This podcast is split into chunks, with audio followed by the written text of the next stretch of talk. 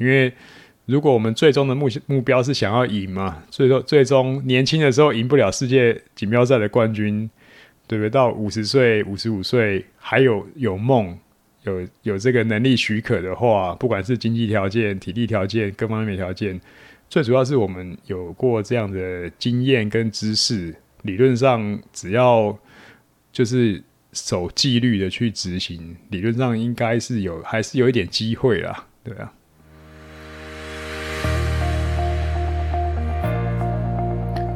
大家好，我是廖教练。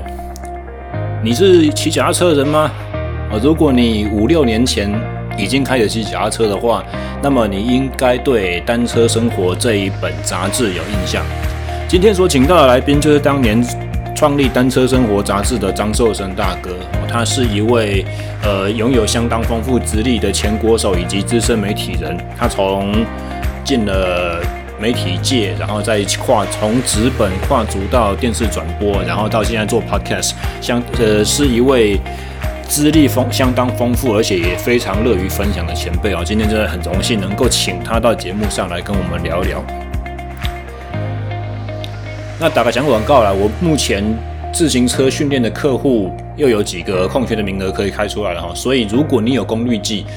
但是不知道怎么使用。或者是如果你已经辛苦练了呃两三年，但是成绩的进步呢，好像来到了一个瓶颈，不知道该怎么突破的话，欢迎呃透过脸书或 IG 讯息与我联络，来争取这些难能可贵的远端训练课课表的这个名额哦。那以下话不多说，就让我们赶快来收听生哥的访谈。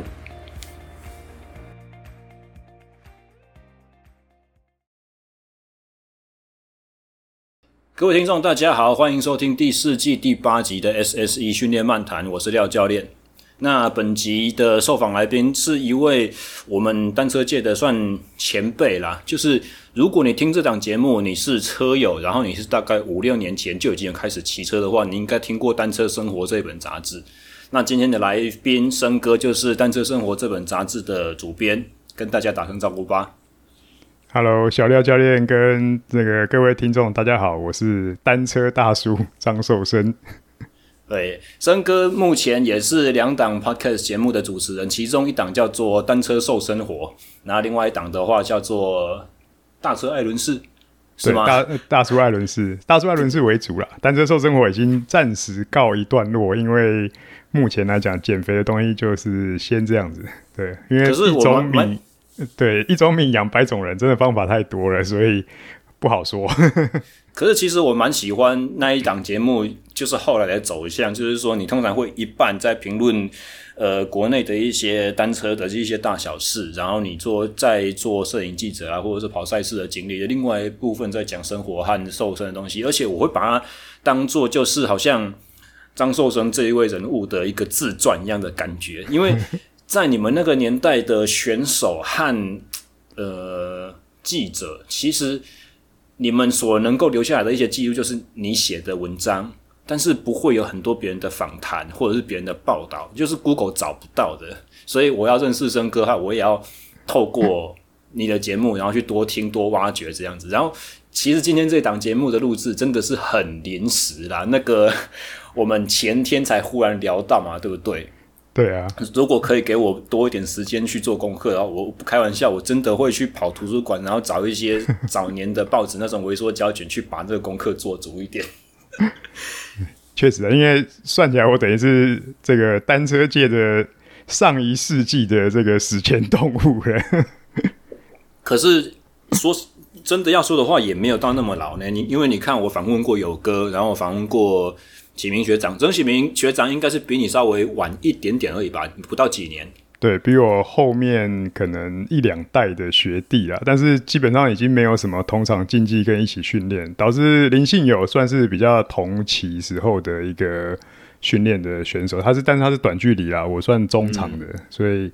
就也有一起出国比赛，也有一起集训，对啊。哦，这样子，那。呃，反正因为生哥的背景啊，所以很早以前我就知道这一号人物，但是其实我们不认识。我就是知道这个人是谁，然后长什么样子。那生哥应该不知道我。那我们第一次真的见到面，应该是在去年大概三四月的在新主场的单车同奥会吧，对不对？哦，可能是前年的哦，因为去年我基本上就已经暂停这个场地的训练了，算是在复健中。哦、对，就是也是因为单车同好会啦，对小廖教练的热心就是蛮有印象的。虽然我们在刚开始我们其实都没有正式打过招呼或自我介绍，但是这个骑车人就很自然，就是车骑下去就很自然的融入了，然后后面还有一起参加比赛啊，也当这样子互相帮忙这样子。对哦，那那一年的全国锦锦标赛我们是队友嘛，对，啊、对不对？对对对。那今年为什么你全国锦标赛没有报嘞？今年很多人都没有报啊，不是啊，就是呃，其实从去年对啊，去年开始就。因为腰的部分，这个老腰，因为强度训练就一些问题开始浮现了，然后发现就真的是不太不能够再硬撑下去了。还有这个可能后面再聊到这些训练的方法有一些改变，然后再做一个调整啊。所以这个调整刚好又遇到了疫情之后呢，就很顺势的一直给他就是养尊处优的休养下去，但是就维持基本的运动量而已。对哦，我本来打算节目一开始跟你问候的时候要问你说现在最近练的怎么样，结果没想到第一个我把时间记错，靠腰竟然已经前年了。然后第二个就是哇，疫情的影响加上受伤，所以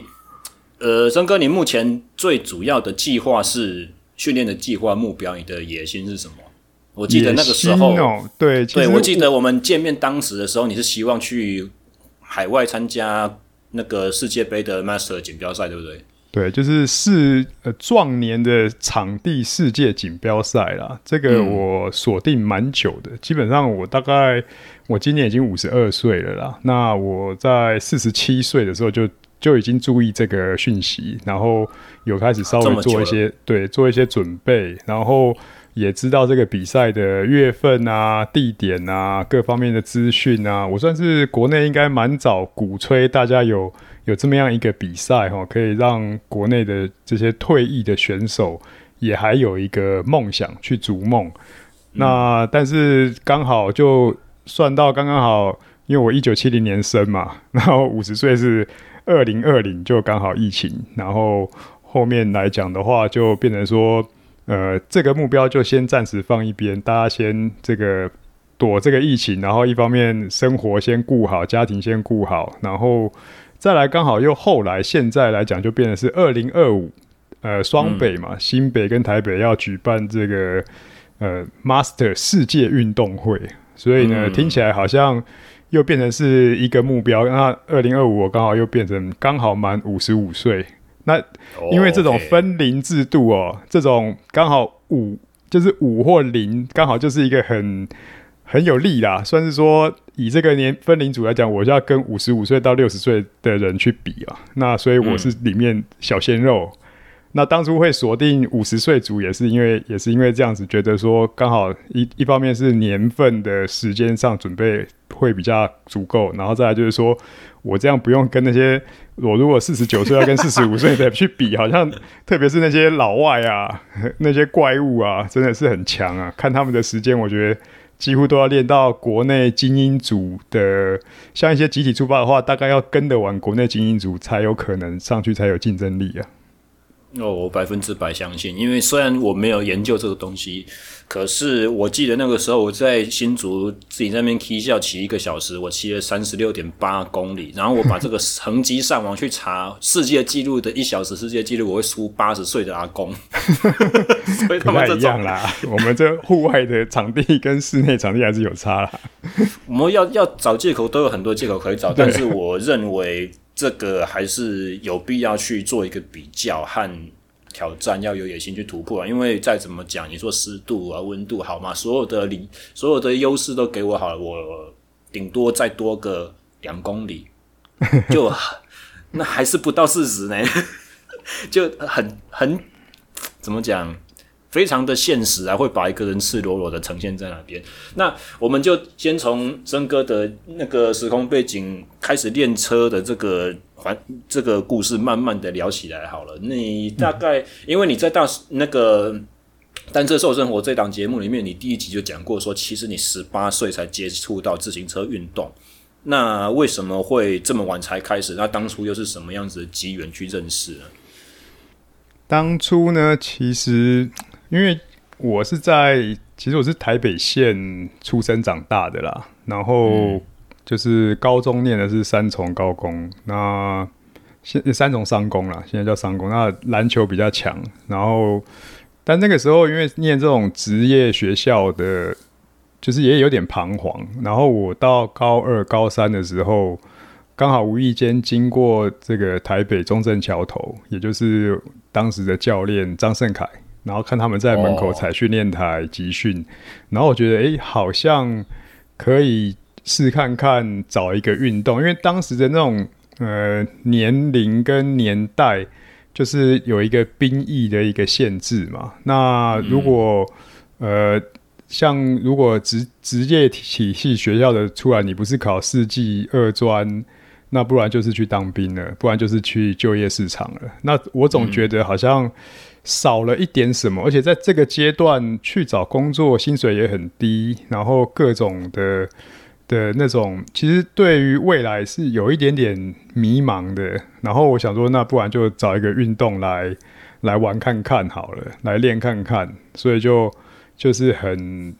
刚刚好，就是台北县队也需要选手，然后我就加入，然后从一个非常菜的菜鸟，大概那时候我记得在十七岁吧，十七岁快十八岁才开始真正进到入门这样子去训练。嗯，啊，那个时候你的读的科别是什么科？跟跟后来从事单车业有任何的关联吗？算有一点点关联，我算是精密加工，也就是做模具的。哦那做模具科跟机工科又比较有点不太一样，我们的目的性比较强，就是要做这些塑胶射出的模具啊，所以精密度的要求是比较明确的。然后那包含这些锻造、铸造，所以后来的自行车有一些很多的零件，就是也是因为这些零件的这种美感跟质感，会让我对这个运动深深的着迷。就是除了可以在骑车去。运动之外，比赛之外，在平常光是擦擦车子啊，摸摸零件啊，嗯、就觉得哇，这些都是工艺的美，就是这些美，就是因为我们学这个东西，就觉得说哇，这个东西不容易做，所以我们会很清楚知道它有很多的这种美学价值。而且刚好跟自行车工艺的这种发展，因为到后来就是慢慢碳纤车的那个科技起来了，所以在以森哥的这个学科背景来讲的话，应该也是很容易对这些东西有。相对于就是一样媒体业的同仁来讲，会有更深一些的了解啦。应该说胸无大志的，我同学都去摸汽车、机车，只有我停在摸自行车。对啊，会吗？还好啊，还好啊。你你看我，我清大有一个学长叫 Nixon 嘛，捷安特的那个 Nixon，嗯，他当初进学校，他的成绩很好，可是他一进到清华，他就是第一志愿选机械系，然后他。好像从大一开始他就加入单车社，然后他的志向就是我要去自行车产业。他想都不想，毕业之后履历就直接投，直直接投巨大了啊！如果是像以一般世俗的眼光来讲，这个也叫做胸无大志。可他现在有声有色。对啊，然后另外就是当时刚开始接触这个运动，原本以为他就是就是纯体力嘛，那后来才开始。知道哇，原来这么复杂，规则这么复杂。原来这个运自行车运动在欧洲的社会地位跟历史文化有这么久，特别是印象很深刻，当时的教练常常放一些欧洲比赛环法的录影带给我们看。然后好像我记得是看，都是那时候还是看一九八六的，然后一九八七才就是那时候这样很新的嘛。然后看到那些录影带就觉得哇，真的是。呃，比赛中这样子万人空巷，然后比赛的竞争这种挑战，觉得真的，当然在那个年轻的热血青年的想法、天真的想法，就会觉得哇，有机会我也想要去这个可以比到世界级的殿堂，看看有没有机会去试看看这样子。比以比较近代一点的眼光来说明，当时是空环境就是。阿姆斯壮拿到世锦赛的冠军是一九九零年的事情嘛，对不对？一九九三，一九九三，因为那一年是在挪威 Oslo，，那我们刚好也是代表那个国家队去比世锦赛，同一场比赛，但是他是职业组，哦、他是职业组，我们是业余组，然后业余组的冠军是乌里克，就是哇，乌尔里希这两大巨头，然后我们反正当然我们那时候是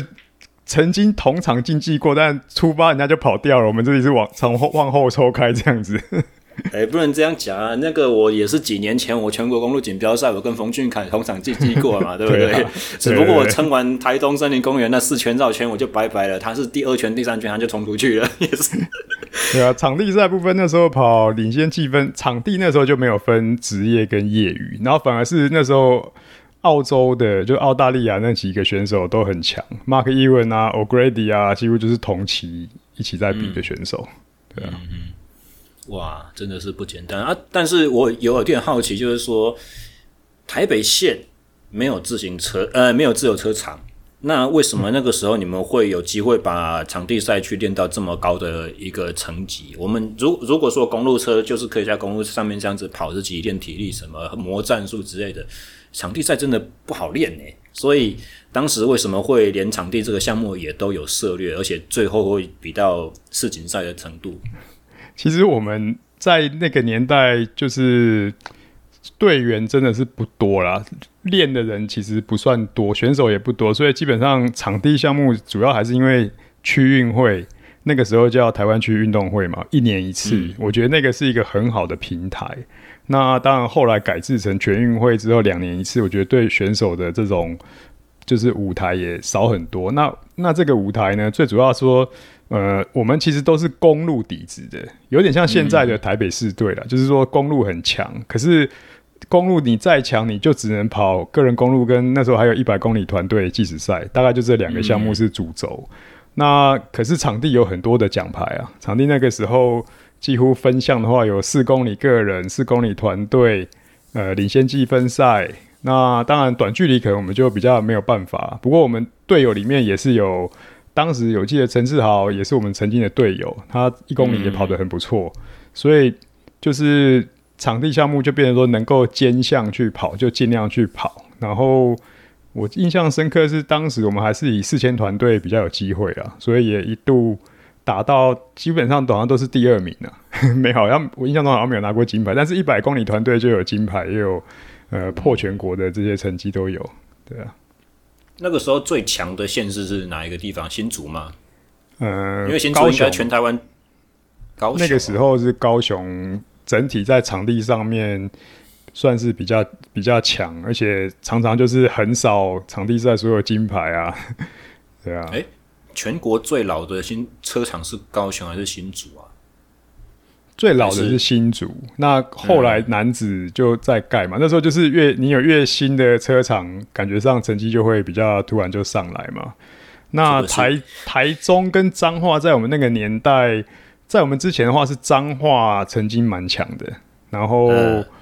呃徐瑞德啊、徐慧彪啊，他们这些前辈啊，然后他们就是台中彰化都有人嘛，然后。台中市那时候印象中其实好像并不是特别的强啊，然后反正就选手那个时候也因为是一年一次的区运会，然后那个户籍的关系嘛，最早是三个月就可以了，所以常常会有赛前倒戈就转队了。对啊，其实我觉得那个蛮有趣的，因为就有点像现在职业队的的模式，只是说那个时候的这种规范比较不这么明确啦，因为哪一个县市主办，对啊，就会变成说那我就。就尽量变成说地主优势，就金牌的奖金多嘛，所以有选手可能就会跳槽，有时候甚至是教练带着选手去跳槽，所以当然也有一些一些乱象，但是我觉得他真正来看，以现在来看的话，就变成有点像职业化的前期啊，对啊，哪一个赞助商出的钱够多，我当然呃金牌选手就很理所当然的会。会去，那甚至说我的副将，我在这个队永远都当老二，那我去别的队有可能当主将，那也是谋求一个机会啊。嗯、所以就我会觉得，其实那个时候如果好好的去，如果不要用台湾这种相怨的，就是被狼狼后都不得罪，然后。去把这些条件，然后从三个月变六个月变一年，然后还什么竞赛，就是越来越限制的话，也许台湾现在变三年了嘞。你看现在是 你只要换一个户籍，你就两届不能出赛。啊。那我觉得，如果当时这个好好规范都谈好，就有点像是体育职业化的前期就已经开始产生了，那就很自然的去让市场去发展就好了。嗯，因为我们以前真的真的很靠这个区域的奖金过生活。但是开始会因为不会原来自行车运动真的是一项入门的门槛蛮高的运动，所以其实早期开始在练自行车的选手应该呃家境我猜测都不错吧，至少就是不是说。应该应该就是说，这不是一项像红叶哨棒一样可以 刻苦克难 用树枝打石头就可以练出来的东西，也不一定呢。在我们那个年代，其实也也有也有家境不错，但普遍来讲，一般就小康啦。那我觉得就是可能时代背景不太一样，不管运动能不能当饭吃，反正我们这种这一代的，呃，算是。年纪的人对于那种可能惶恐，当然身边很多人都跟我说：“你现在这样骑啊，你这个年纪，你又不去念书，然后你退伍之后你不骑了，你能干什么？”就是对于未来始终都会有一种无形的压力在嘛。那可是那时候年轻热血，就觉得、啊、不管了，反正当兵前嘛，试看看。啊，现在去工作，薪水也不多。那能骑着骑出什么样的东西就，就就尽量去拼啊，就就比较没有去想。那那时候只只告诉自己，就是说，反一点点小的经验，就觉得说，你不掌握眼前能掌握的事情，然后你在那边担心那些无止境的未来，你要怎么去担心？你担心不完的，所以就把眼前的这些东西，如果想做，就去好好的去把它做好。那后来的感觉也是觉得说。所谓的自助人助啦，如果你自己都不努力，就是别人怎么有可能会来想要多给你一点帮忙？我看很多台湾现在的选手也是类似的情况啊，所以大家混体育圈的其实都蛮辛苦的啦。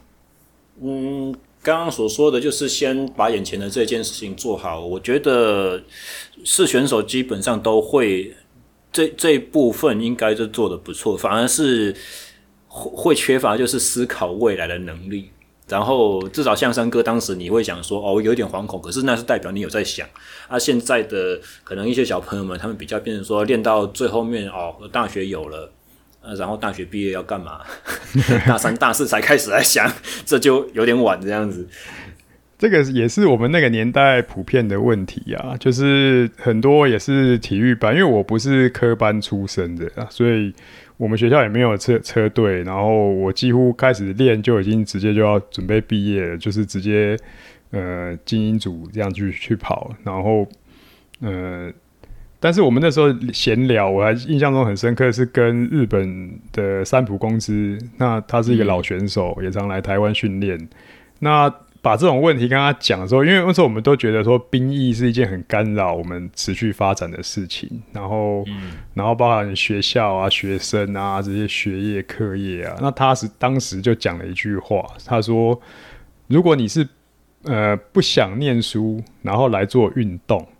那为什么你又要靠运动去念大学呢？那念了大学之后，你又对未来很惶茫茫然，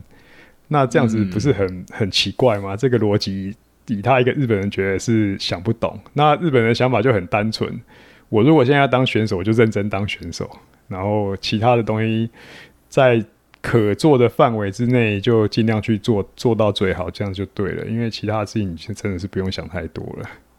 感觉这个真的是已开发国家的人们才有办法有的思维啊。不过我觉得说起来也很怪，因为你看台湾的升学这么功利、这么僵化，很大一部分不是也受日本、韩国的影响吗？他们的、他们的明星学校、他们的补习班生态之类的这种东西。不过我觉得，毕竟。就是以光以日本来讲啊，它各个运动都可以上去，最上面还有实业团体，甚至有职业的目标可以去做发展。嗯、我觉得这个是一个你从基基层底层往往上一直打，就好像从小联盟打到大联盟，你总有一个希望。但是台湾这边真的是不太一样，就刚刚讲的升学的问题，有些体保生确实是靠成绩拿到。就是入学的这个保送，然后进大学就真的任你玩，有你玩四年了。那另外一部分还肯练的，就会慢慢进到左训，然后国家队。但是国家队之后，慢慢的，呃，其实包含我也是一样啊。当初就是这个兵役的关系嘛。那我们在左训的训练，当然希望是说当兵可以调出来，所以我这个目标是有达成，但是。这个我觉得并不是大家想象中说去躲避兵役。我真的当兵大概是当了五个月吧，就新训两个月，然后受士官训三个月，然后下部队好像也待了一小段时间，然后就调出来我是空军。那其实我们那个年代呢，就是空军要当三年，但是我因为比赛的关系，对比赛的关系，就是我呃二月要比环台赛，十月要比区运会，然后都是代表台北县，所以就我还记得是。我妈妈一直去跑去那个公所跟人家拜托，就是延延役延役，一直延延到从当兵是从空军从三年已经变成两年，所以我算还赚到一年。那当然这个过程也是很 很辛苦，跟就是为了逐梦啦。那当然到后来来讲的话，当兵调出来的训练的日子，那种感觉是。呃，我们在左训一天大概是练七个小时啊，就早上一通，下午一通啊。阿斌哥是最辛苦的，早上也要练，晚上也要练，就下午正常课都要练。那其实说实在，比当兵是要辛苦，可是精神是自由的。然后再来就是说，你的这些辛苦都是为了去追这些目标，因为那时候设定的目标就是包含呃。我们算是九四年的亚运培训嘛，当然那时候就是亚奥运培训在一起讲嘛，从所以我是从九二九二年的奥运一直到九四年亚运，都算是在这个阶段里面去作为亚奥运培训选手，对，所以在左训也待了蛮长的日子。感觉听起来那个时候的做法虽然不是。我们单纯单纯从训练的眼光来讲，不是一个很理想。但是如果你从使命感或者是一些目标的上面，那真的是很单纯，然后不容易就是 就刚囧胖的这种感觉。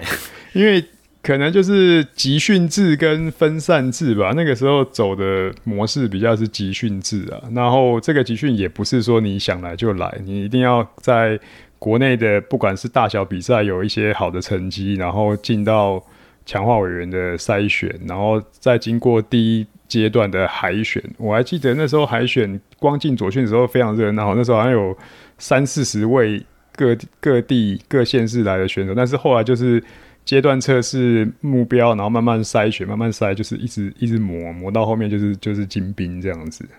三四十位，我们现在如果是一个场地锦标赛。精精英组可能人数都快要只有一半而已，好可怜啊！我靠，对啊，人数在萎缩，这个又又是一个问题啦。对啊，嗯，我们你看，我们今天真的没有办法造反刚走，因为像森哥 刚开刚开始在讲的说，你要调，你要聊单车，你要聊器材，你要聊生活，什么东西，真的是很多的话题可以讲。那。呃，除了公路和就是公路的个人，然后一百公里团队计时，还有场地试前团之外，森哥那个时候你个人是最擅长什么样子的比赛项目？最擅长的在训练的时候，这些内容是就就进到左训以前啊，训练的内容是怎教练是怎么给的？在左进左训之前，比较可以说是比较没有。这么系统化，因为台北县的那个时候，张胜凯的教练他用的方法就是算是先堆叠量吧，所以我们练的量都算蛮大的。然后，然后以公路是定义所谓的量很大，量很大就是一天一百五十公里，算是常常蛮正常的。一个礼拜这种一百五甚至两百的，应该。三四天跑不掉吧，然后间中间大概穿插一点，嗯、真的累到不行了，就可能练个短一点，大概也要八九十这样了。所以你是从一开始跟他们接触的时候就是一百五这样子跑，然后跟不上就跟不上，跟得上就硬骑完这样子。其实当然一开始都没有没有办法跟上，但是我们算是蛮，也是教练的方法也是比较。呃，我是觉得其实是 OK，因为毕竟都已经十八岁了嘛，那十十七八岁了，比较不像现在的小选手说哇这么呵护。我们以前教练很喜欢去做长距离的异地训练，就是今天好台北骑到南投，嗯，中间你要怎么走，他只是大概跟你讲，然后中间你等或不等，基本上就是呃。有点像是小环岛这样子，就是你在路上一直这样磨练啊。但是你你很从很菜到可以上这样长的路，大概我记得很快，大概两三三到几个月就上去了。然后不过我我对于那个印象是有点模糊，但我自己知道，我大概正式开始训练是一九八八年呐。然后，因为为什么这么清楚，就是呃，环台赛啊，跟区运会，然后印象中那时候苗栗区运会，我第一次参加公路赛就拿第七，好，第七还是第六了，反正就是呃，爬坡跟耐力那时候超的算是有一点点这样子冒出头，然后很快也因为那一场就呃。环台赛还被选进国家队，算是最弱的一个吧。那个时候也最年轻，对啊，嗯、所以都是靠是大相对你要说最弱，可能也可以说是最出头最快的。对啊，我如果真的要讲说八个月就进国家队，那这个来讲，其实我觉得以现在来讲也不太可能啊。那你要说是天赋异禀吗？什么天选之人吗？我是觉得没有这么神啊，因为我相信在那个年代，可能就是。呃，人人口也不是特别多啦。虽然你说比赛下来确实比现在的人比赛人还要多啦，但是可能这个中间是有一点点运气也好，然后年轻不懂硬拼也好，反正就是总之就是有一点点这么样像一个小的成就了。然后进了国家队之后，嗯、才才比较接触到系统化的训练。所谓系统化，就是说场地啊，然后一些训练的概念啊，然后就是跟着这样子去磨。因为因为我们台北县那个时候比较知名的就是，我们都喜欢爬坡啊，爬坡练很多，然后也也也以爬坡能力来评断很多。那啊，没有办法，台北就是一个盆地啊，你看台北县 就是山里面跑来跑去，没有没有那个平路练速度的那种环境啊，就是连北海岸都是个丘陵。那个时候的北海岸公路像现在一样了吗？没有啊，没有没有，这个路况两线道，两线道，然后路路面状况都很不好，因为那个时候还有台北市还有所谓的交通黑暗期啊，所以出去训练空气也不好，所以很方面各方面条件其实都没有现在好。嗯、那总之呢，就是我们都是比较个人训练，所以我们在骑车的姿势上面非常的左摇右晃。那一到左训的时候，就常常被高雄的选手。在集团里面就变成说觉得我们很恐怖，然后后来才慢慢的调，慢慢的练场地，然后从滚筒，然后再把这些姿势矫正，才知道说不是左摇右晃，蛮出力就会快，然后很多的观念也是到这个国家队里面之后，去去借由速度的这种淬炼，才知道说哦，原来这个是呃。这样才完整啊！那因为一直练公路的话，你不练场地，你的跟车技巧、你的那种反应各方面，其实都比较个人啊。那之后这样子在集团里面的稳定度啊，就是安全性啊，也都提高。对吧？嗯，我我在进入下一个话题之前，我一定要先讲一个东西，因为我刚刚想到的，我怕。又聊下去，然后就忘了。就是听众在听我们刚才聊的一些内容，他可能会觉得很困惑，然后像你非常的自相矛盾。因为森哥那刚刚讲说，那个时候要进国家队，可能比赛的人不多，可是又有讲到说海选的时候，一口气就来三十几个。所以我我在想说，我不晓得这样子描述是不是正确。就是那个时代基本上会骑公路车的人，他们就是比赛的人。而以比较近代，譬如说十五年、十年以内，台湾的骑车人口越来越发达，从夹从登山车开始骑起，到后来公路车、小径车怎么流行起来，我们的休闲人口蓬勃发展，然后参加的活动也一大堆。但是这些活动它越来越没有正式锦标赛的那个规模和讲究，然后骑车骑的大的很多，但是他们不见得对于赛事有追求，或者是不见得有在追踪一些。比赛的新闻，这样这样子描述算是精准的吗？对对对，这个就简单来讲，就是说我们把它分为竞技体育跟全民体育啦。在那个年代，可以说自由车，我们叫自由车，不叫自行车，也不叫单车。那个时候学名叫自由车。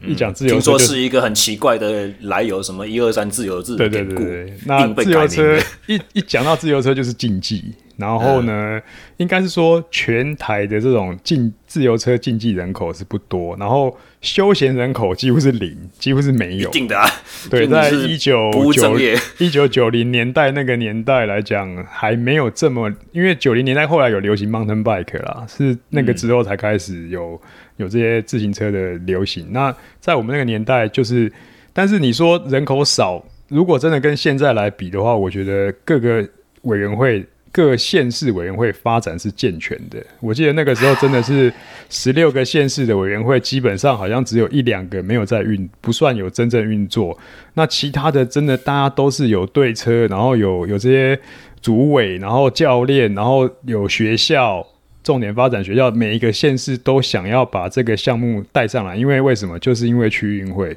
要在已经有所谓的重点发展学校这种东西了，都有都有。像高雄那时候，我记得好像是励志吧，工商，然后他们还有一系列的，从国中、高中这样一路上来。所以，哇塞，新竹也是啊，新竹县市也也是也是传统强队啊。然后台北市呢，嗯、当时台北市因为是直辖市，所以呢有分东西南北四区嘞。一个哇塞，对啊，一个台北市等于是四个县市哎。所以，所以那个那种发展的情况，当然有些有些县市委员会，它确实也是有一些发烧友在里面呐。但是不管怎么样，我记得那个时候比中等学校的那种场面的热络度，然后到全国锦标赛场面的热络度，确实是比现在的竞技人口要多。但是现在来讲，是全民发展的要比那个时候好。但是真正一讲到比赛，大家其实都。变成是好像要放到放大镜底下检验，所以呢，可能都只愿意参加像武岭啊、什么一日北高啊这种自我挑战型的。但是你今天要把自行车、自由车运动、把单车当成一个格斗技的工具的时候，哦，这个时候反而大家就是却步了。哎，好像好像真的是这样子，因为我记得，呃，我念大学的时候，大二、大三那个时候。不是有那个什么次贷风暴吗？嗯、然后整个新竹科学园区一大堆工科工程师就靠要就学无薪假了，然后 还相对还是很有钱，所以他们的股票可能跌得一屁股这样子，但是很有钱又没班可以上，就大家就买了脚踏车出来骑。那个时候出来的很多车友都超级强的，可是俱乐部联赛慢慢没有了之后，这些人开始去就是越骑越长，然后越骑越远，或者挑战。像很早期，我们会觉得说，在新竹的练车上个五岭就已经，呃，上个上个那个什么关，呃，那那是鱼老，上个鱼老就已经很累了。那慢慢的开始有人上鱼老，然后下那个什么秀峦，然后再爬回来，然后再来又没有了。就是说，一定要来一个什么大满贯，越来越。从新竹一口气飙到东势的也有，从东势上大雪山这样一天的，后来变成北进五岭，越骑越长，越骑越疯，越骑越大。可是你跟他说，你好像蛮蛮强的，我们来办个计时赛好不好？还是说我们全国锦标赛那个四公里的那个场地？他说不要诶、真的有真的有像森哥刚才所讲的那个感觉，就是说我如果可以有一个自我。挑战自我实现的这种雄心壮志的目标，大家都趋之若鹜。可是，如果是被迫要放在同一个时间点去跟别人比的时候，就会开始退缩。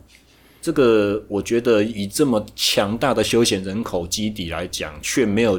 好的经济发展，真的是很奇特，然后又很可惜的一件事情。对啊，因为毕竟我的观察啦，就是说，当如果一个比赛，比如说一一场绕圈赛或场地赛，好了。不过就跑五公里、十公里，然后大老远开车过来，然后别人问你说啊，就是去比几公里，你都不好意思讲啊，因为大家现在的这种对于强弱的判断，好像是用公里数，或者说你是不是爬上五岭，或者说铁人三项你是超铁还是这个半铁还是标铁，就是直接就用距离去看这个强弱。但是呢，今天。真正要拿到场上这样子用单车做格斗技的时候，大家就觉得啊，第一个你这个拿出来不光彩，第二个一摊在这个下面你，你拿第几名，可能就算十个人比你拿没有拿到前面名次，好像就很落亏。所以好像大家变成我宁可去参加一些呃自我觉得说可以征服，然后用距离来来挑战自我，然后慢慢就转向那一个休闲方式。不过。感觉上现在连这些人口也开始在减少了，可能被马拉松啊，或者是铁人三项啊，就慢慢分掉很多的人。所以其实对于整个自行车运动人口来讲，从我像我做媒体，然后可以说是这个黄金十年，这自行车人口最多的时候，这样一直观察下来，我觉得自行车这种当初的热潮的人口红利，差不多应该快要用完了。其实真的是蛮担心的。对啊，像像我们在同好会，我们在热心经营的这个也是一样啊，就是差不多八年、十年前那个时候，不是也有在红 Fixie 吗？大家都看见哦，那个 油那个什么街头现拆文化，传骑着那个 Fixed Gear 的车子，然后可以滑胎，什么好帅。可是从那个时候的骑单速车的朋友们，那街上骑单速车的朋友，他们讲街友很好笑。从当初的这一票街友，真的转化成就是场上竞技的。选手只有一个，勉强说可能算两个，就法克和鲁鲁这两个，其他的都、嗯、都不见了。对啊，所以整个时代背景不太一样了。那我们那个年代就是真正上练跟上场，然后拼，就是为了全国锦标赛啊，然后区运会啊，然后可以去拿到。成绩啊，或破全国啊，就是跟其他大家现在所看到说啊，像什么郭婞淳比举重啊，或者是棒球队啊那些那种感觉比较像。然后所有的训练的目的就是为了，真的是为国争光，也为自己在成就上面呢多添一些好的成绩跟就是回忆吧。就是也也体验到说，选手最精华大概也就十八到二十五岁这个阶段啊，所以能够拼都会尽量去拼呢、啊。说起来，就是我们在这边骑脚踏车的在自怨自艾。可是以如果以其他的项目来讲的话，因为像现在民间在自自办的这种举重比赛，也是非常的非常的蓬勃发展，越来越多从我们这种呃休闲运动健身族群开始参与的竞技，然后其他的项目也慢慢的都有，所以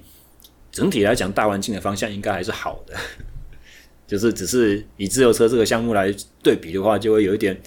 不胜唏嘘的感觉啊！这个真的聊下去的话，我会三天三夜讲不完。因为大概就是我觉得差异就是说，现在人对于因为与运动然后造成的，就是说可以可以让身体健康啊，这个带来的好处会比以前要知识要更广嘛。你看，我都已经五十几岁啦，所以我们那个年代的年轻人到现在在教育小孩，然后甚至现在看到场上在比赛，我就说台湾的体育发展。最小的单位是家庭，你不管看哪一个项目，都是要靠家庭，父母愿意投资、愿意投入。就是像那个桌球的小林啊，对不对？这些他们哪一个都都是基本上都是要先靠家庭，家庭不给支持的话，你基本上很难。那是好幸运的是说，大家对于就是说以前讲的五育并全，终于把。稍微把体育看成一一项事情，特别当然，虽然就是每年之每几年才会有奥运、亚运的时候，大家提醒一下，但是我觉得还这个方向是有往好的方向去走。但是，而且我想更重要的，其实潜在更重要的一个，应该是说，大家不再把参与竞技、参与竞技这件事情看得这么功利了。也，我的意思就是说，大家会想要当选手的目标，不会不会记，不会是。单纯只是为了说我要靠这样吃饭，我要出人头地，我要当国手，我拿拿到很好的成绩，而是越来越多的人会发现说，其实训练和竞争的这个过程，在未来人生路上会有很多正面的影响。这是现代文明生活礼貌的这种呃与人互动没有办法提供给你的。我的发现是越来越多的，尤其是学生和家长支持学生参与这个运动，是越来越多有这个方面的趋势。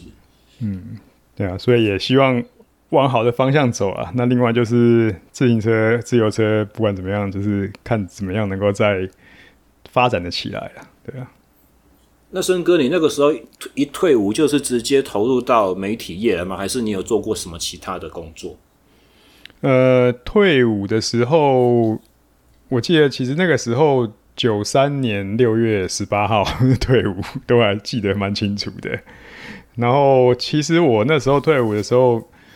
最大的差异当然一个就是没有收入了。那因为在当兵的时候，我受士官训嘛，还有军中的一些收入。嗯、然后那个时候其实就只能很残酷的跟国家队的总教练狄茂昌，当时是狄茂昌狄总，然后跟他说，因为我现在接下来我我们在那个年代呢，就是在左训一个月只有两千元，两千台币。嗯哦，两千台币的这个，我也不知道那个算薪资还是算是什么补助费用啦。反正就是两千块，应该一直到现在都还叫做营养金或补助吧？那个不能算是薪资。对，但是名义上它它就不可以叫做薪资，因为法规的一些关系。对，总之就是人家以为你当国手很很红，或者说有好像很不错有名，可是实际上在收入方面。反而是苦哈哈的苦，非常的苦。当然，左训提供你住宿、跟三餐、跟训练的环境，跟就是当然选上有出国比赛的机会。可是这个现实的生活条件还是蛮困难的，所以少了那一份军中的收入的时候，就变成说我就得进社会去工作了。但是在那个年龄，嗯、觉得说也才二十三岁吧，就觉得好像还。还还算是体力正是巅峰的时候啊，然后我那时候，是啊，如果你是以职业团 职职业的这种角度二三而已，对二三还菜嘞，在二三能够签到职业队的，其实没有几个，都是神童等级的。那所以我后来就算有回台北县队，还有比，就是二九三年还有去日本比一些比赛啦，然后九四年就真的就是变成那时候的目标就很不明确，那我就干脆。也算是大破大立啊，就去一个电梯公司工作，做算蛮辛苦的安装电梯的工作。然后我的希望就是九四年好好工作存一年的钱，然后九五年去美国闯一闯。所以我算是台湾比较早期自己去国外这样子比赛的。然后就是。还有这么一一段经历，后来也成型了。九五年我整年就在美国，因为那时候心里就想说，呃，像我们比环台赛啊，就遇过很多的选手啊，就是先是来荷兰的，然后又来韩国的，后来纽西兰的，然后澳大利亚的，每一次来都很厉害。然后他们同样的人，第一年来菜菜的，可能还会在我们之后，第二年哇就变很强，第三年他已经不来了，就他可能已经去比欧洲的比赛了。所以我就觉得说，这个训练的方法跟环境到底是有什么神秘的地方？那我想说去闯闯看。然后那时候后来就是选择去美国，然后就、哦、所以我想说，听你的节目，你说你在国外有比赛过一年的来由是这样子。对，所以就呃，因为那个时候的台湾能够一年能够比的比赛就是呃环台赛那。这个还算是你要能力算不错，哦，才才可以有有队伍要要你。就是如果从年头开始算下来，就环台赛，然后什么中正杯啦，各地的小的县市的比赛啊，也不多啦。然后再过来就是全全国锦标赛，然后全呃区运会，所以真的是一只手都数得完你的比赛的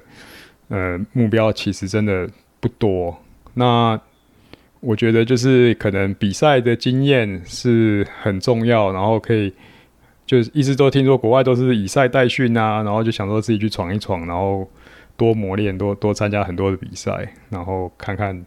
效果会不会会不会有有什么样的，但是也是去开开眼界啦。所以九五年就成型，就在那边，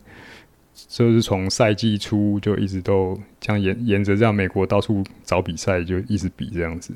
那个时候是真的是全美到处跑吗？还是说主要有在哪一个州？我是跟一个美国的朋友，那他是想要准备铁人三项啊，然后嗯，他是九四年，因为九四年我也很妙，我就是那个时候，嗯、呃，虽然在工作，可是我想说骑车很花时间，所以我就去练跑步，然后练练跑步之后，好像那时候铁人呃标铁也也蛮流行，五一点五的，就是那时候有统一杯嘛。然后我去跟人家比啊，好古老的名称哦。对对，然后成绩也还可以，除了游泳真的很烂之外，然后但是有时候跑一个接力啊或者怎么样，就是也开始认识一些跑步啊跟其他项目的选手，然后就觉得哎，然后有一次我们就去了普吉岛参加一个 Ironman 的外围赛，然后我还是十八到二十四岁组，好像对第六名，然后。然后因为那场比赛的距离刚好脚踏车比较长，那个时候没有什么这样子分呐、啊，但是就是毕竟他有时候没办法这么刚好，比如游泳，我记得那场好像是也是一点八，然后骑脚踏车好像六七十，然后跑步只要十二，然后诶这个这样把脚踏车的比例拉得蛮长的，好像有点机会，果然就是去那边还、还不错。然后我那个一起去的朋友，他是抽奖抽到去夏威夷的名额。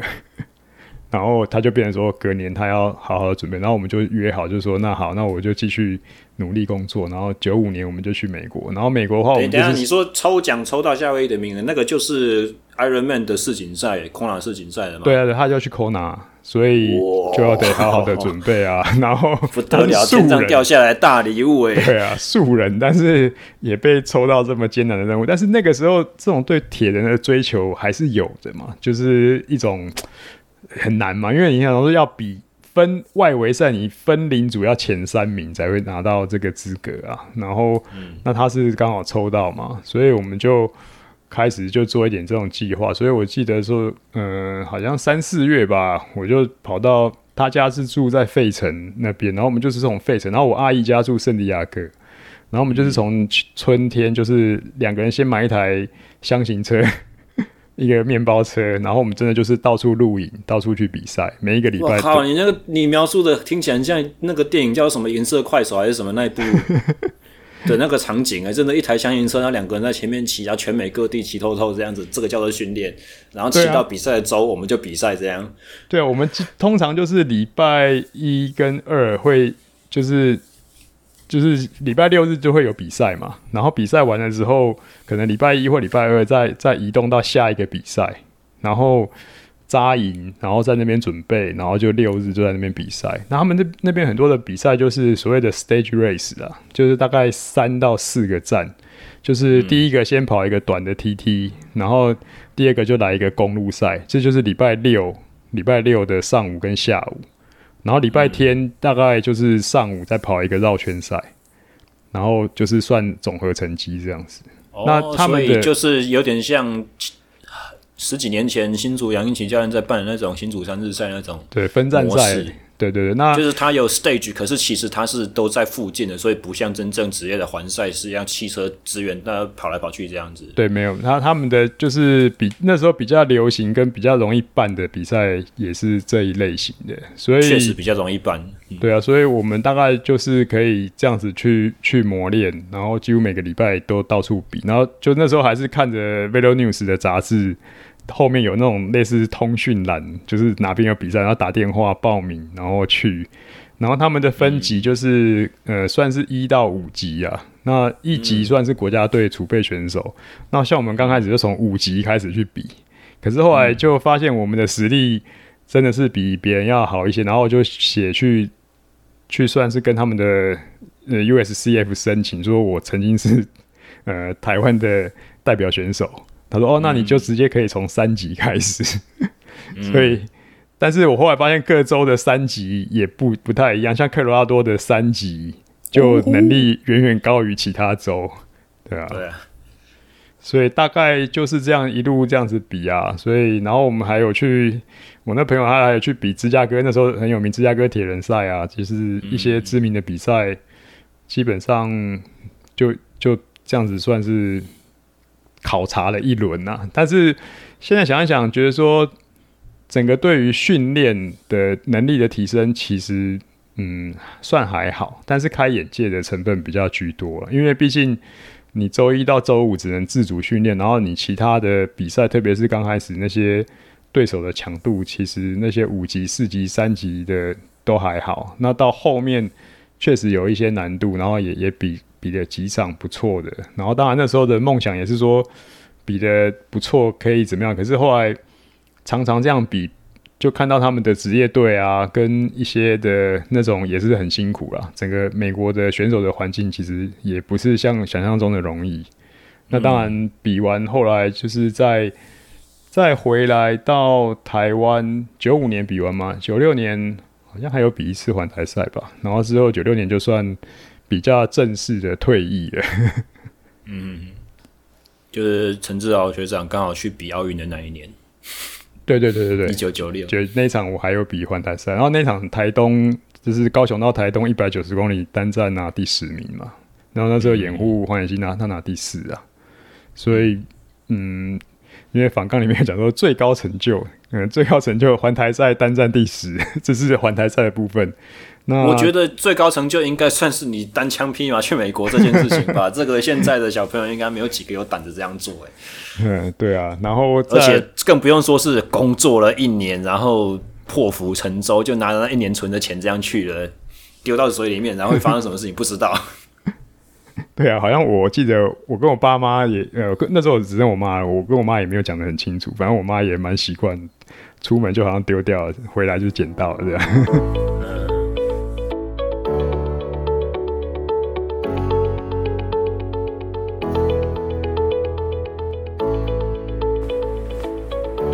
节目进行到这边，我们先休息一下，听一段广告吧。呃，要宣布什么重大的事情呢？就是我辛辛苦苦写了一整年的书《减法训练》终于复印要出版了。哦，那目前已经紧锣密鼓的进入预购的阶段，预购日期只会到七月十六号哦。今天为到到我现在录这段广告的这个当下为止啦，预购活动才跑两天，已经有一百八十几本的订购量哦，搞得我的出版经纪人非常紧张，他担心我们的出版首刷的这这些数目可能会不够卖，所以呃原价呃这本书十三万字，三百多页的关。训练观念和一些基本知识，教你如何分辨这个有关的书籍呢？原价是四百五十块，预购的费用七折，再加上免运啊！所以对于这本书有兴趣的朋友们，欢迎到节目的 show note 里面去点选连结哈，填单汇款，然后完成之后，七月十九号至二十一就会陆续寄出了，预计八月初之前会拿到书哈。那这是我人生中一个。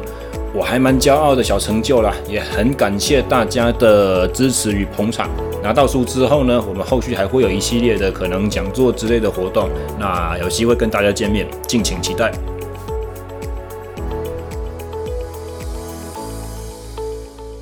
我觉得。刚刚所讲到，就是说比赛比这么多，增加了一点，就是比赛的经验和资历判读的是，可是对于真正实力的提升有限。我想这个应该也是，就是当时你们这样子自己组织参赛所必然会产生的一个结果吧，就是因为没有系统性，然后没有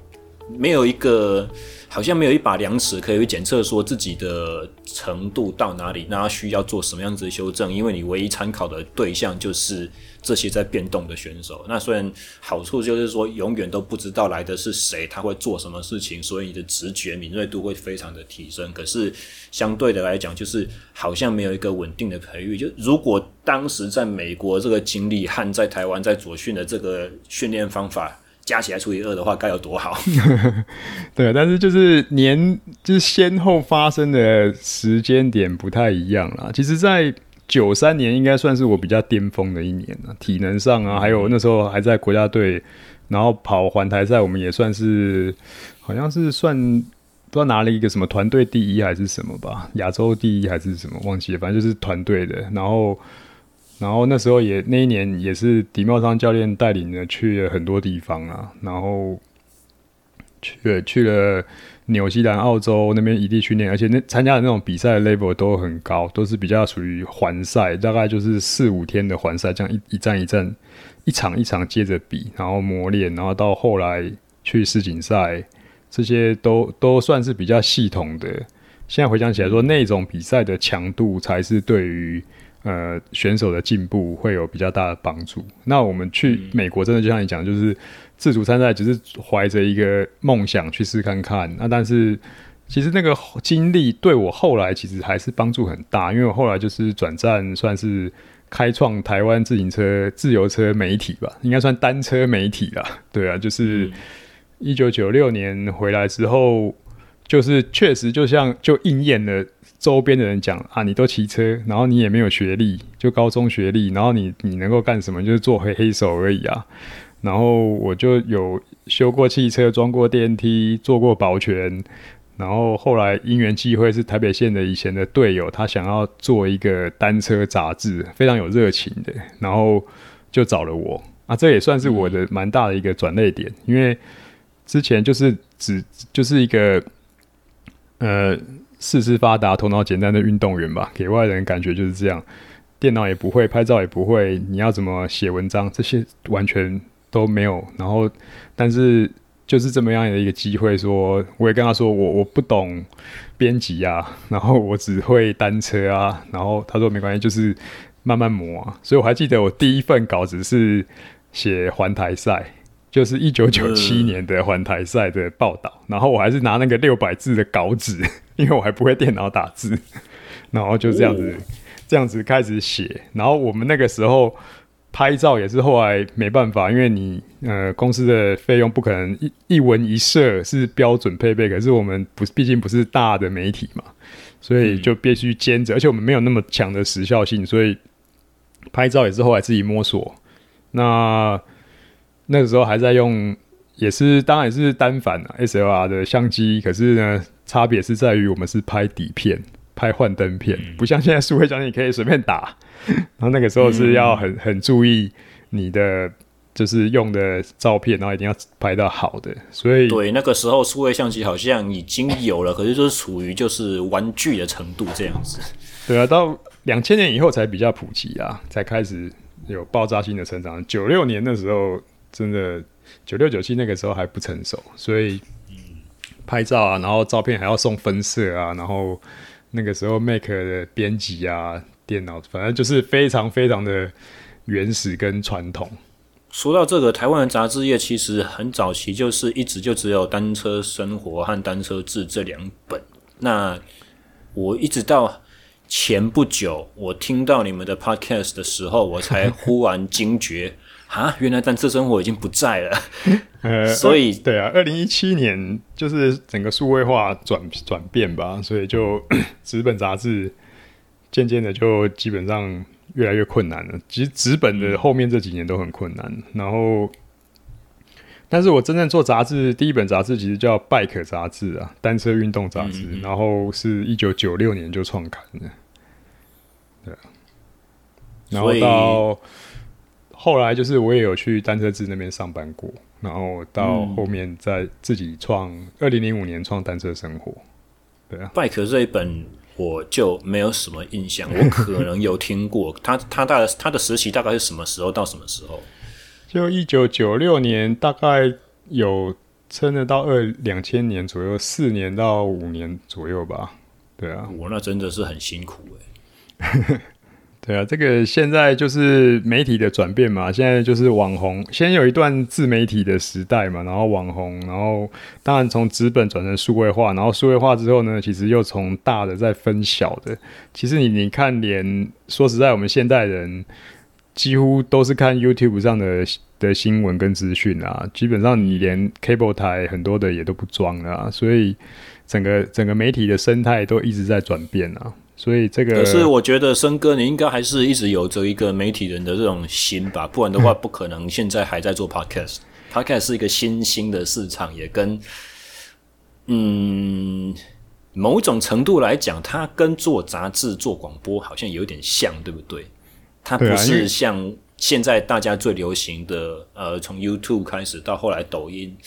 三分钟到十几秒这种 一下子就过，要跟人家抢眼珠的，他也跟杂志一样，是必须要细细的翻阅，然后可以去留存一段时间的这种感觉。声音的声音的书籍，对对对，也也是啊，也是啊。当然，我们有的人觉得我们是闲聊啦，然后因为我们朋友跟我说，听我们像大叔艾伦斯啊聊一些东西。他们还是觉得有吸收到不少东西，然后再来就是说，呃，如果这些嗯不留存下来，好像也蛮可惜的。对我来讲，可能就只是闲聊，但是对很多不了解状况，听我们。要讲以前的故事的人可能会觉得哇，原来以前是这样子哦，原来这些东西都不知道，然后可能我们我变成有点像单车界的耆老，你知道吗？对呀、啊，虽然只有五十岁，白头宫女话当年，但是还有人愿意听，我觉得已经很感谢。嗯，所以慢慢的我们就从曾哥早期的经历，就是聊到最近的这些呃做 podcast 的内容了。你的节目叫你自己主讲的那一档节目叫做《单车瘦生活》，单车瘦生活，对对，这个跟你最近几年的这个减重的经历很有关系。当然，想要详细去想要详细了解的话。大家过去听那档节目是最 最直接的不过了，但是我会想要请问森哥，你因为我们认识，我们见面的时候，你已经是非常消瘦的一个身形，算是苗条了，对，而且那个那个时候已经就是还是骑的很强。我记得那一场那一场同乐会，我们是干嘛办办那办那个落后淘汰赛，然后最后。留到场上只剩下四个还五个的时候，我在最后面一个，然后你是倒数第三个，你想要关我们，然后那个，然后那个时候我就想说，嘿，这一招我见过，因为我被丁正昌关过，所以我就我就故意减速从后面，然后大绕一圈冲出去，哇，然后那一招之后，我就所有的力气就放尽了啊。其实因为新主场的规模比较小，我记得那次总出场应该是只有全部测的时候八个还多少吧。不然的话，像我体力这么烂的人，我应该是不可能有机会去留到最后四支，还在那边跟人家生死的。所以我对对啊，印象很深刻。那次对，所以呃，所以森哥最近一次成功减重的经历是，你是先减重还是先训练？这个这个重要的程度，或者说比重啦。这个先后顺序是怎么样子？这个应该算是同步啦，同步，而且同时间。为什么会开单车瘦生活这个 podcast？就是想说要把一些减重很多的经验分享给大家。那那其实我要减重的这个计划，真的讲起来就是四十五岁就在想了。那我因为之前的这个。算是比较媒体业很忙的时候，我们的触角还有伸到中国大陆，所以基本上中国大陆在当年叫得出名号的大的比赛，我们都做过新闻的制播单位。就是其实你你现在看环法赛有那种三分钟 highlight 有没有？其实我们做的比他早。然后因为我就是自己是选手，就知道说一场比赛你不管直播六七个小时，或者是录。录影播最后一个小时其实是很枯燥，大家只想知道你精华三分钟可以把很多精彩画面抓起来，然后可以知道什么，然后所以那时候我们就是很早就开始做这样子，大陆叫视频嘛，然后完了之后你要有配音或者是字幕，然后去上传，然后我们做到包括连 UCI 崇明岛的世界杯女子赛，他们都委托我们做。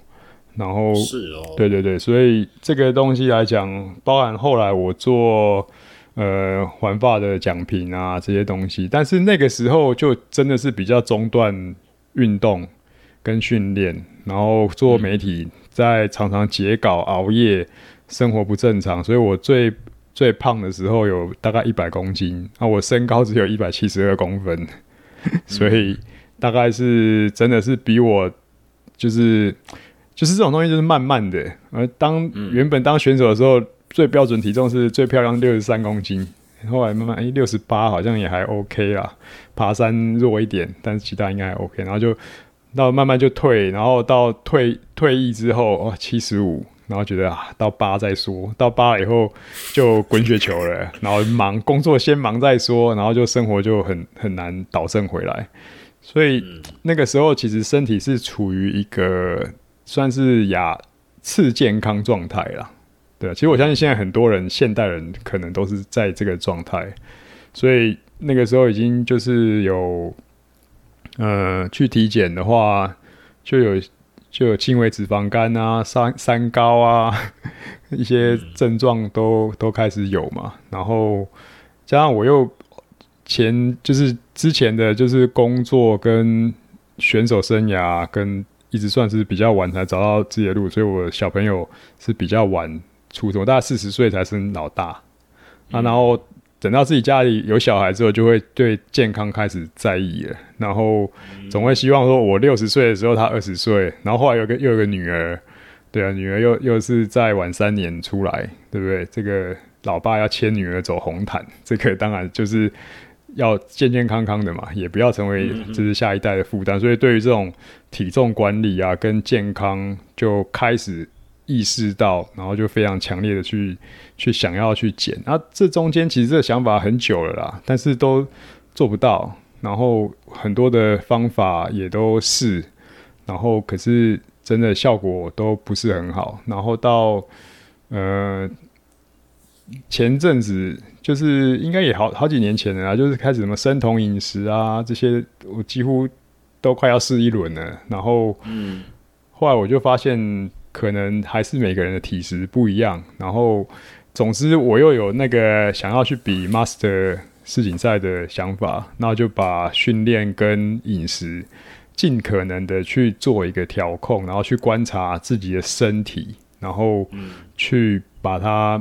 怎么样的在这个中间的 balance。所谓 balance 就是这个平衡，你在训练跟恢复跟饮食中间，你要怎么去去控制？所以到到后面来讲，就是只能最有效的方法啦，以减重来讲啦。那因为那时候第一目标是减重嘛，因为我后面能不能比赛，或者说有没有恢复到那个程度，其实都不知道。但是第一个目标最需要的是减重，所以减重来讲，我就是把强度降低。然后，因为我们当运动员的时候，心跳一百八、两百，觉得这个才叫有练到啊。那、嗯、那种一百六的，觉得还好啊。那一百四的在干嘛？乐色时间，对吧？以前的观念是这样，但是那时候后来。胖的时候就觉得，哎呦，一百四好像我比较能恢复。就是最初先用心率控制，因为那个时候我呃想说比较快的方法还是快走跟跑步，所以我就是公园每天晚上去快走，然后尽量控制心跳一百四，大概是九分数、十分数，这是快走。然后是快走要走到心跳一百四，说实在的，已经有点难了。欸、走路体重一百的人不难。哦，对，也是对。所以因为那时候又怕伤膝盖嘛，然后就是反正就是这方面，哎、欸，开始慢慢看到成效，有降到八十几，然后甚至到七字头。啊，就用，所以总共中断运动到底前前后后几年？然后你像你讲说，最后我刚开始是快走，然后 到有什么情什么程度之后才重新又上车呢？我应该是至少中断有超过十年，因为我印象中我最后在比，我刚刚讲说那个一九九六退役嘛，但是我还有混这些市民组，甚至去 Okinawa 比一百三十公里，我还要拿过第五名。所以那个大概也撑到我三十出头岁，印象中应该是大概二零零三吧。那但是我刚刚讲这个，我开始四十岁的时候就是二零一零之后的事情了。然后一定说是在超超过十年有了。那为什么后来？因为那个时候 focus 在减肥这一 part 的时候，我还没有想去参加 master 的锦标赛。到后面我就是因为这样子的跑步看到成效就心急。然后就无端的就去把这个量跟恢复做的不呃量增大，然后恢复又做的不是很好，伸展啊这些东西没有很注意，所以我就中了足底筋膜炎。哦，那我想说，哇靠，好不容易我找到一个方法，那怎么这样子又又给我关了，就是关了一个门。然后我想说，诶，后来想想，那既然这样，我减少那个震动，我就踩训练台啦。对啊，其实这个对于我们这个年代的选手，踩训练台是蛮挣扎的一件事情，因为对于训练台，我们有很非常很多不好的经验，就是教练 教练在旁边盯着你啊，苏联式啊，什么操啊，各种就觉得看到这个训练台就很讨厌，所以所以后来才因为也没办法跑了，然后就从训练台开始，然后训练台开始之后呢，刚好那个时候就是 Zwift 开始流行，那时候是二零一六年。还印象还蛮深刻的，所以二零一六我刚好大概四十六岁哦，然后我算是很早期接触到 Zwift，然后也因为 Zwift 就接触很多功率训练，然后这样子的一个过程，然后嗯，那有了功率跟热量的控制，然后饮食的各种尝试，刚开始效果也不好，后来就发现，后来我用的方法就是比较属于一六八断食啊。那因为我真的觉得自己是一个易胖体质啊，如果一天吃三餐，真的是很容易变胖。那一天吃两餐，大概勉强维持。其实我真的很正常观察我自己，就是很正式的话，如果以不训练来讲的话，一天一餐其实就够了。那这个也是循序渐进啊，所以这个也是后来为什么单车瘦生活有有有跟人家讲，可是有很多人就会觉得说你笑呀，又要卖假崩啊，啊那形态根本怕拍，但是一直要强调说这个是循序渐进去、嗯、去 try。那我也把我自己怎么循循序渐进去弄进，把这个东西进去这样观察自己的身体 O 不 OK。那甚至说，你练几顿，呃，就是骑几趟训练台，我大概一趟都是一个小时啊。那骑几趟训练台到跟你吃几顿饭这些的关联，还有强度怎么样变化，这个都慢慢的去找到一个很好的配比啊。所以这真的是一个相当长的一个细 细细的研究的过程。不过。其实我有点蛮好奇，就是说，因为森哥你以前是运动员，你知道巅峰的体能带来的多大的好处？因为你一般从来一辈子也没有动过的，也也就算了。可能说哦，体重破百或者有脂肪肝这些事情，他对他们来讲可能是一个 啊，我年纪大了，我就一定会这样，可以很很容易找借口。可是对于曾经身为运动员的你，为什么在减重这件事情上面却？从减肥药也是的，从改变饮食也是的，要到那么后头才想到说，诶、好像应该从运动的这个方面下手。呃，我们那个年代可能年轻吧，就是年轻人代谢率高啊，然后也不会特别觉得说自己要就是控制体重。对于很多年轻人来讲，我当然觉得现在的年轻选手都很清楚。但我们那个年代的选手其实不是这么清楚，而且我们那时候年代很多的思考是相反的。比如说，我记得我们比赛环台赛比到高雄，那因为教练的姐姐是高雄人，那很热情啊，明天要比赛，今天在那边吃牛排，就是他们就认为说你吃牛肉，你就明天这个体力才会变好。就是很说实在，那个时候的国外其实也没有先进到哪里去。我看过一个纪录片，Eddie Max 他们那个时候就是计时赛之前当天的前两个小时也是吃牛排。对，所以就是所以我们会保持苗条的身材，一来就是活动量大嘛，二来就是年轻人代谢率高嘛，所以对于体重管理其实观念。不见得比现在正常人一般的人要好到哪里去啦，所以想的方法，当初我想的真的，现在回想起来，觉得也是挺土炮的啊。就是我会觉得说，哎、那我早餐吃饱一点哦，然后，所以那时候我就叫我的助理帮我买饭团，吃了半年饭团配豆浆，买到我助理都说。呃，森哥，你要不要换个口味？我就想说，他是不是都已经要跟那个卖饭团的熟了起来了？然后我就是一颗饭团，甚至有在加大，就想说这样吃一颗，然后中午就不要吃。但是根本就撑不到下午啊！就是有很多东西其实不是不见得是做不到，而是没有一个循序渐进的方法，然后就想要一步登天。然后对于自己的体重的管理跟那种，就用感觉啦。所以到后面来讲，就越来越诶、欸，发现说不应该用这样的方式，就应该用科学一点啊。就是反正量体重早晚量，然后吃多少东西记录观察，然后再看很多的其他的方法，然后再去挑。像生酮稍微小试过，可是我发现生酮不适合我。然后后来就是觉得诶，一六八，但一六八里面它也有很多的美嘎在里面啊，很多的小的。技巧跟适合每个人，所以我，我我是刚开始很呃简短的讲，就是刚开始很简单啊，就是把早餐往后延嘛，往后推迟，往后推迟，然后推迟到最后，它就跟中餐合并了嘛。那我如果晚上、嗯、呃七点吃完晚餐，我到隔天早餐，我就已经早上起来就大概已经十二个小时，就七点了嘛。所以这已经十二个小时啊，所以我再撑四个小时，那就已经是达到。一六的这个目标，十六个小时空腹。那我其实自己是从这里面感受到，空腹对于就是精神啊各方面有很大的帮助。因为我胖的时候，我一个很大的困扰，我的问题是，我稍微淀粉吃多一点，或者是晚餐吃饱一点，我就整个像是昏倒一样，躺在床、躺在沙发上就睡着了。所以。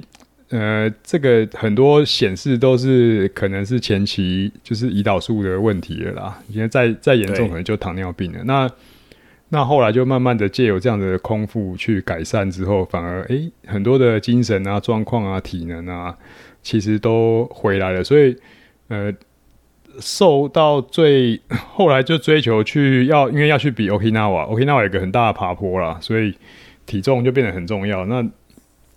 我记得瘦到最后有恢复到运动员的身材，六十三公斤。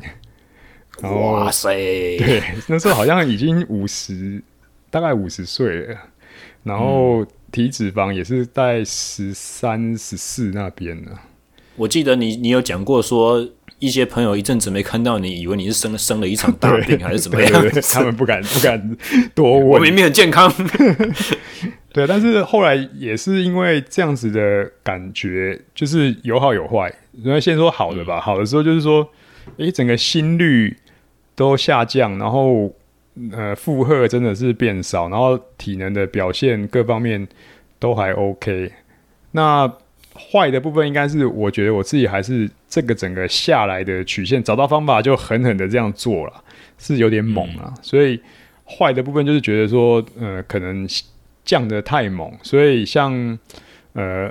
外观上面啊，这个皮肤上面啊，就还是会有一些。觉得哇，那朋友说，哎、欸，怎么你虽然瘦下来，可是你变得很苍老啊？那、嗯、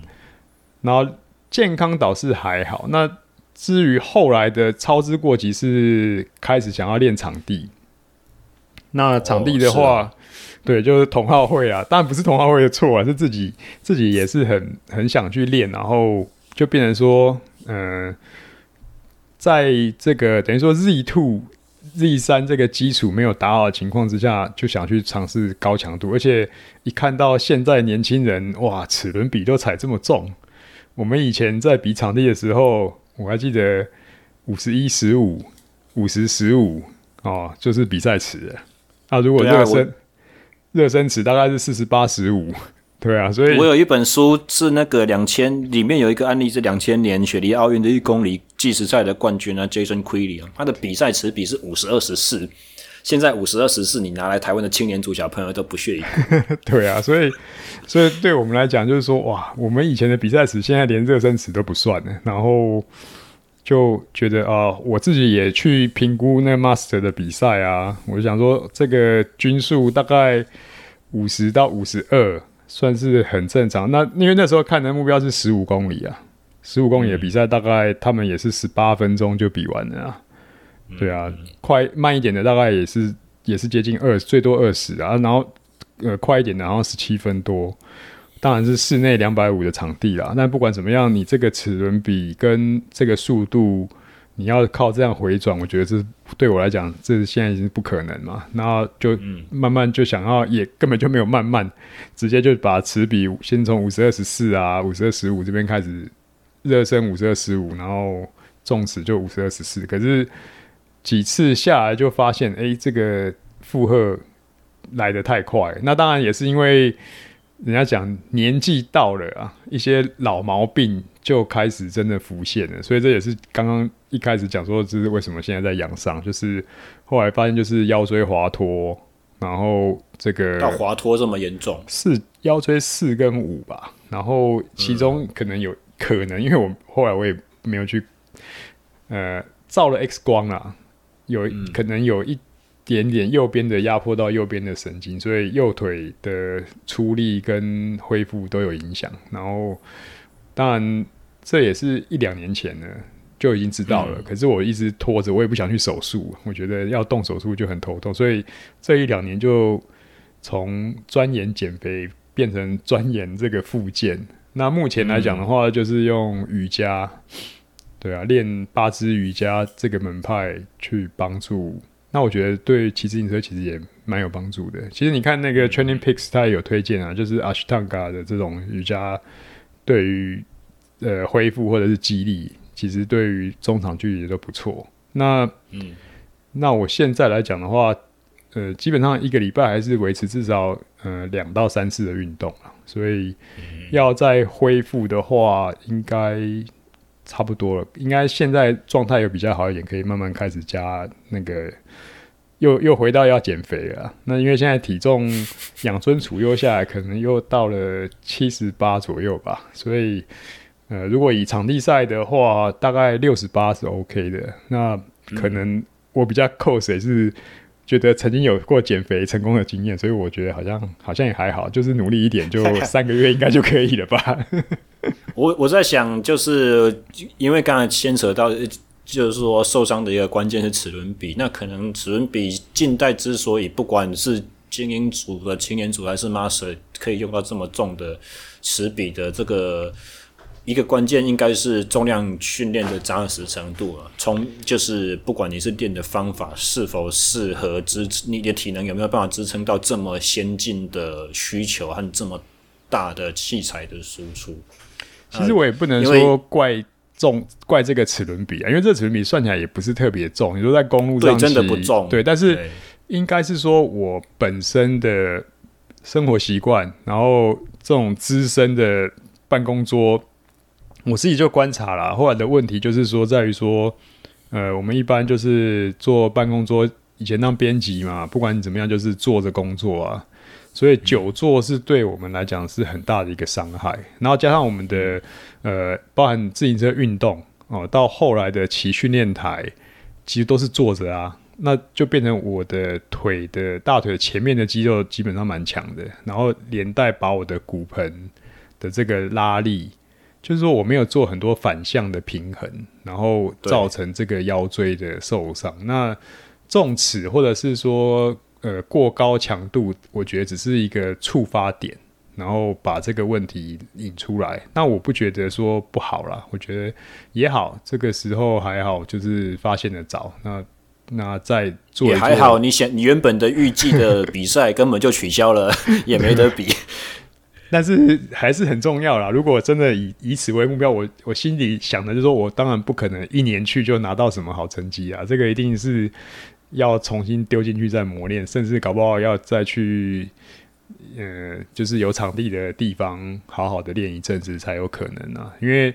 如果我们最终的目目标是想要赢嘛，最终最终年轻的时候赢不了世界锦标赛的冠军，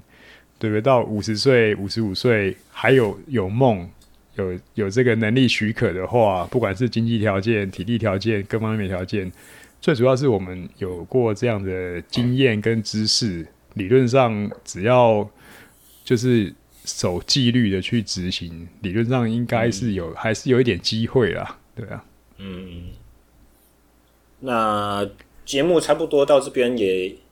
将近一个半小时，跟我们原先希望的时间差不多，也不真的有点不好意思，因为我工作的关系，所以必须要占用森哥晚上的跟家人相处的时间这样子。嗯、那我们最后再聊一个话题哈，就是说，因为我们已经从早期的训练经验到中间中断，到后面又重新回来练，包含训练的过程，同时也减重，这个整个流程大概都已经介绍了一轮了。那如果以生哥现在目前这个年纪，你觉得以中年人的训练，他的需求，他跟年轻时候的选手差别在哪边？啊，有些是特别不一样，有有哪些是特别不一样的？然后又有哪些是你觉得其实以目前你自己的心得？拉回去，当年十八岁的自己，其实也都适用。我觉得，呃，中年以后，因为我觉得这个中年的定义可能要往，呃，我不敢讲说我五十岁就要中老年了。当然，这个因为英文来讲，master 反正就是壮年好了。但是，但我自己以五十岁作为一个分界啊，五十岁之前的运动，我觉得确实你你还是可以逞逞一点这个体能的优势，就是这个可能小廖教练可能比较没办法体会啊，因为年纪到了，光是一个很明显就是说熬夜哦，然后超时工作，然后。其实我已经有体会了，他年轻的时候都觉得这没什么，反正隔天怎么样补个眠，怎么样就好了。但是你到后面来讲的话，真的是熬一天的夜影响你三天，所以这个跟训练上面就有一点点像啊。嗯、那我在经历过减肥之后，然后也经历过这样子高强度呃操之过急，稍微受伤之后，我觉得体会是。五十岁以后的运动呢，理论上还是要有一点点佛系啊，所谓的佛系，就是说我们先骗自己，骗自己就是说，呃，我今天上去训练台，我就是踩个心跳一百二哦，嗯，追剧也好，反正有在动就 OK 了。但是至少基本上就是维持一个、嗯、呃体重的控制。我我不像以前会觉得说啊，这个垃圾时间浪费没效率，所以我一定要高强度。嗯、因为我以前在追求的会变成说，呃。去想那些比赛的事情，就是说啊，比赛十五公里，差不多就是一个 FTP 的测试啊。那你没有个五四点五瓦的推力比，然后你就算有再好的经验，你上场就是炮灰啊。那到如果到是呃这个壮年世界运动会的话，他刚好这个年龄，我这个年龄的比赛距离又更短，五公里而已。对啊，五六分钟的这个高强度，那。其实后来反想，就是说我不用去追求这个高强度会怎么样，但是我先把基基础打好，然后再来一个所谓的佛系，就是说，呃，就跟我当初最当初减肥的情况有点像，就是要先把这个运动做好之后，然后呢，觉得很愉快，觉得我明天还可以。觉得每一次都是一个 favor，就是觉得很很很帮忙，然后有有对我身体有帮助。最重要就是说我运动之后的感觉是愉快的，但是这不代表说我一直打 Z two Z 三，然后心情愉快，而是我可能把这个训练的部分，有些部分可能要分解开来，我用我用别的训练量去，呃，像是瑜伽啊，或者是说重量训练啊，去把。肌肉的强度增加，然后我偶尔在车上，可能一个礼拜一次，或者是十天，可能会安排一次的高强度，可能就是 ZWIFT 上面的跟团的团练啊，或者是各种给自己开的不同的课表跟考验。那嗯，把这个就是呃，跟年轻人不一样的地方，就是说我们的强度没办法这么密集，我们的恢复要很注意。然后这个 discipline 要做得很好，就是包含生活的规律、饮食、各种管控都要做得很好，然后才可以把这么五十多年的一台老爷车的状态维持在一个好的状态。那年轻人他们不一样的地不一样地方就是高强度要刺激多嘛，然后磨练多，然后他在学习的曲线。上面经验是要靠这些去磨练的。那我们是已经有有一些经验了，相信场上在比赛的也差不多都是这样的 level，所以呢，就用这样的心态去做。那不变的呢，就是只有坚持啊。因为我常常说，运动好玩的地方，它大概就三个点吧。第一个是方法，第二个是坚持，第三个是天分。我觉得这三个东西加起来。好像铁人三项的各项得分一样，有些人我们年轻的时候看到很多选手啊，或者是说后来年长一点，甚至有点当教练，看到很多选手很有天分啊，可是他不想练啊，他也不坚持啊，他就是反正我会赢就好了，或者是他他他现在练的原因，可能是因为。啊，反正我现在没别的事情可以做，那不然我就练一练好了，这样子。对啊，那有些 很真的很多，有些很努力的人，然后很很辛苦在练的人，他又可能天分的限制，确实他就是上不去啊。那我觉得掺杂到这些唯一共同的点，就是还是方法要对啦。这是所以现在科学训练之后，有这么多的好的方法可以监控之后，我是觉得。站在这个基础上，然后在后面两个基础就是随意了，就是每个人有每个人不同的际遇，那这也是运动好玩好看的地方啊。嗯，不过森哥刚刚所提到的你的最近几年的这个训练心法，我觉得其实不见得是中老年才适用，因为大概从两千年过后吧，差不多北欧那边有一些新的。运动科学的研究也指出，因为其实欧陆他们很长时间就已经是这样子的做法，只是大家都不知道为什么这样会有效啊。慢慢的就会有科学的实验设计介入的研究去证明说，其实高强度间歇的这种，就算是你对二三十岁的年轻人来讲，都是一个礼拜一次就很够了。那一个礼拜两次，可能效果会稍微比较好一点，不见得看时期啊。一个礼拜三次，通常效果都不会比两次更好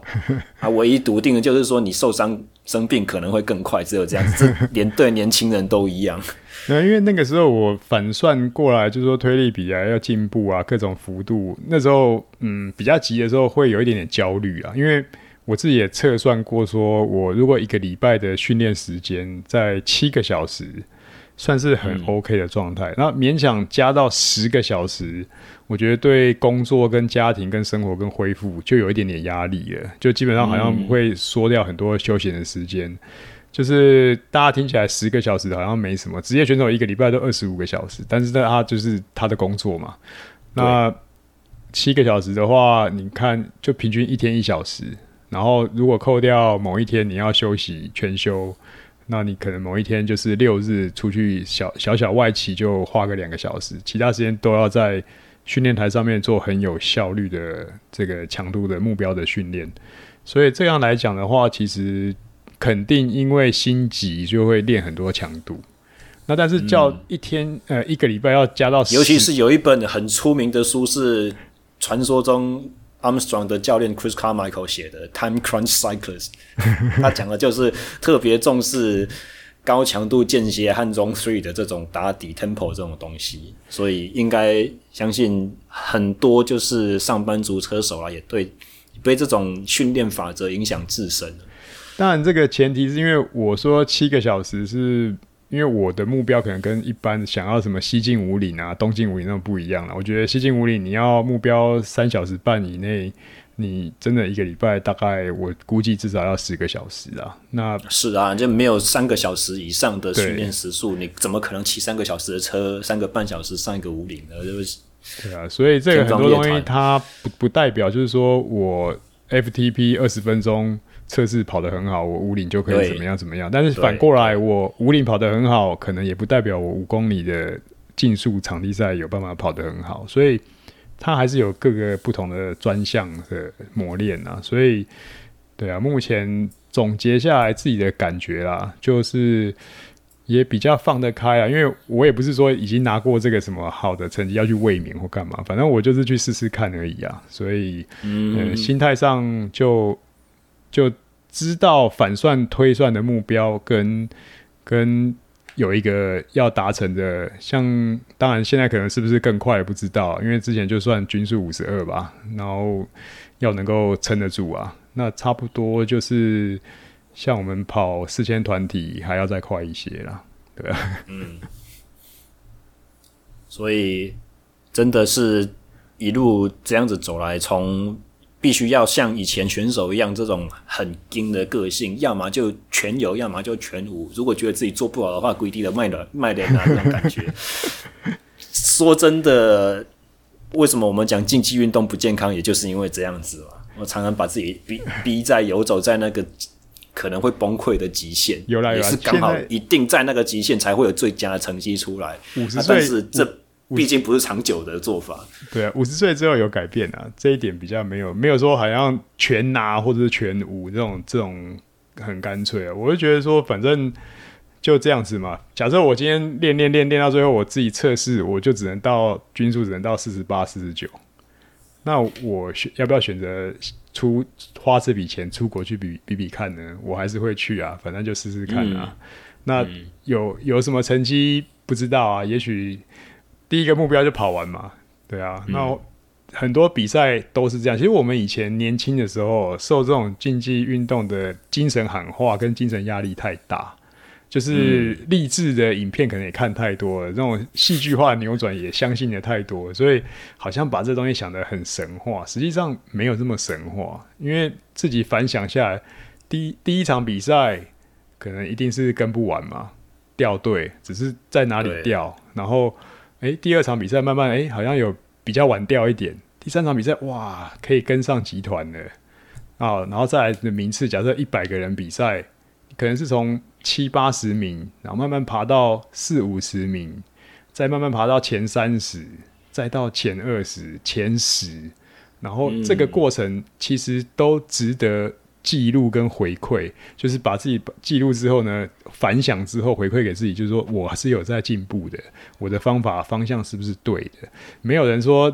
很快就是进去出来就天才小子就拿冠军啊！当然，这个欧美人人多啦，人才济济，要就是要等这样子横空出世的人，他们就是对于未来就好像是他们的希望。但是我觉得，如果想要在这种竞技体育里面，不管哪个项目，我觉得。都有一个这样子的过程，那名次看到自己慢慢进，然后这个你说，呃，跟年轻人不变的，就我觉得这坚持，坚持这一点是非常重要，因为有了方法，有了坚持，接下来当然就是天赋。有的人，有人天赋好，可能真的是很快；有的人天赋不好，但是你还是只能努力不懈，因为没有另外的路啦。如果你热爱这个运动，你就是得得往这样子去努力啊。OK，好，很很适合作为今天的结尾。那 非常感谢森哥的给我们给我的时间了。那最后，呃，森哥有想不想要对大车艾伦士这个呃大叔？我一直今天一直讲错，所以你说访谈节目不用剪吗？其实今天我还是要做一点剪辑的。算了，不要，真的吃吃螺丝的东西也是 Podcast 的乐趣，我就让观众对。听众看我出一点糗，大叔艾伦士这一档节目，想不想要跟大家介绍一下如何收听？然后主要的讲的内容是什么？大叔艾伦士呢，基本上就是收听现在 Podcast，当然你用那个 Spotify 啊，各种知名的，如果是 Apple 就 Podcast 里面都找得到啦，就搜寻名字就是大叔艾伦士，网络上搜寻也应该搜寻得到。那呃，这个节目呢，就是比较。应该是说轻松跟闲聊，然后主要 Alan 他就是艾伦士，就是算是我以前的呃员工，也是同事，那也是一个很优秀的编辑，然后现在也还是在自行车业界里面活跃。那大叔当然就是我啦，我就是比较像是老一派的啊。那他算是常常拿一些很新的东西来给我看，然后。就是来问我的看法，然后，然后你就是属于那个 咩看过了没兴趣的那个家伙，就是一些观点跟看法。那有时候，所以我说为什么我是像单车界的耆老，好像一些年轻人看到一些新新奇的玩意或者是什么，就就拿回来问看看，哎、欸，这个情况怎么样啊？那可能就两个算是不同世代的人。对于这个有一些小碰撞跟看法，然后我们也会常常访问、call out 访问一些一些人啊，像最近有访问一些铁人三项的啊，也是多聊聊单车这个领域里面，也曾经访问业界的人、老板、店老板这些都有。就是，我们是希望把这个环境多的面向，然后借由这种用声音的传达，还能够保存或者是说宣传。呃，让大家都知道说，